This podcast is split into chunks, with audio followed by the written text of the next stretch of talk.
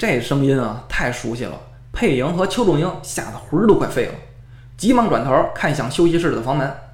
在声音传进来的同时，休息室的房门豁然大开，一个身影晃了进来。但见这人穿着一身名贵的黑缎绣花的睡衣，手里拄着一根粗粗的手杖。这人的面目可谓是狰狞可怕，两条浓厚的眉毛都快拧成麻花了，眼睛里透着厌恶凶恶的光。不是别人，正是神经错乱的病人王俊熙。王俊熙走路的时候还是有些吃力。全凭怒火支撑着他，一步一步走进休息室。此时，佩莹和邱仲英的脸色是一阵红一阵白，全身的血呀都凉透了。于医生，王俊熙是在对于化颖说话，但两道冰冷的目光未离佩莹和邱仲英。哈，凭你这几句话就解开了我的疑惑，扫清了我的心病，我这病算是好了。真不知该怎样感谢你才好呀。于化影以为王俊熙在接受自己的那个提议之后完事儿了，会在房间等他，这也是于化影吩咐的。没想到王俊熙竟然在门外偷听，将一切尽收耳中。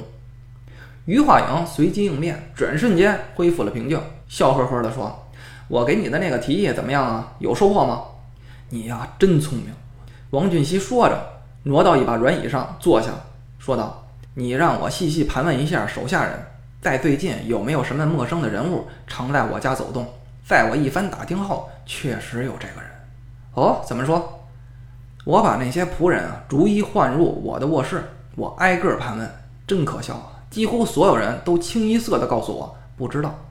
通过他们那战战兢兢又支支吾吾的样子，我就知道有人不让他们说。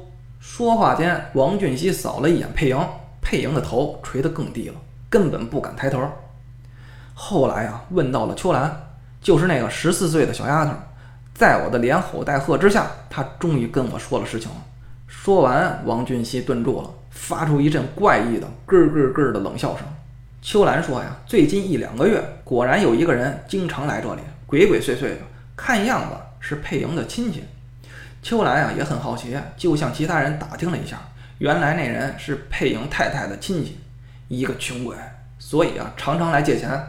根据这小丫头秋云的话，我算了算日期，我在楼梯上遇到鬼的那天，那个穷鬼刚好来过。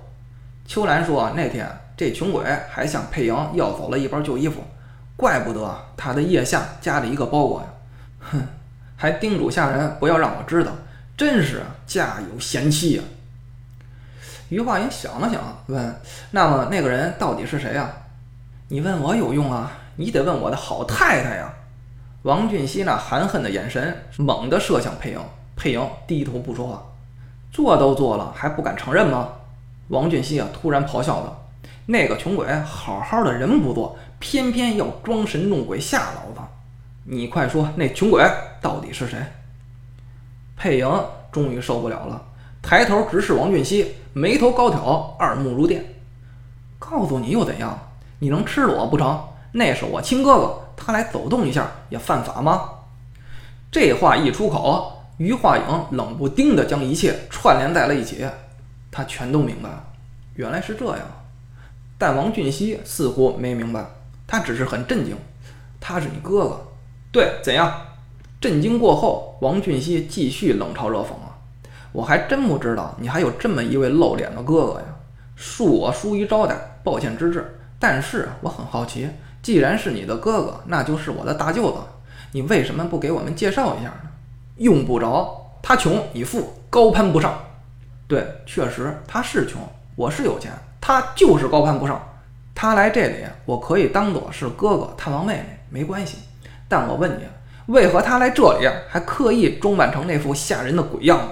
说你们有何居心？又为何串通一气，扮演成十二年前的那个死鬼？当着我的面一而再、再而三的惊吓于我，还有你，目射寒光的王俊熙看向邱仲英，说话呀，我的好学生邱仲英。胆战心惊的邱仲英机灵灵打了个哆嗦，大气儿都不敢喘，何谈说话了？王俊熙怒火难平啊，瞪着大眼珠子，摆出啊要扑过去的架势。哎，我说王先生，于化颖拦下他说：“夏医生可说过了。”您现在的身体不能发怒，要是怒火太大，很可能会导致血管炸裂，到时候您这条命可就交代了。这句话太有效果了，就像灭火器一样，瞬间浇灭了王俊熙的怒火，甚至眼中还流露出后怕。王俊熙顿时消停了很多。王俊熙消停了，邱仲英沉默了，于化影也不说话了。但在王俊熙提到十二年前的死鬼这件事后，佩莹再也难以遏制情绪。那句话仿如一根火柴，一瞬间点燃了他这个火药桶。佩莹莫名其妙地发出一阵低低的冷笑，这突如其来的反应令其他人同时一愣。十二年前，你还敢提十二年前呢，王俊熙？那我问你，你好好跟我们说说，十二年前你做过什么好事儿？此时的佩莹像中了邪一般，头前的刘海凌乱不堪，她微微低着头，突然冷冷地笑了。她向前探了探脑袋，盯着王俊熙的眼睛。用低低的声音说道：“俊熙，你看我像不像十二年前的陶阿九啊？”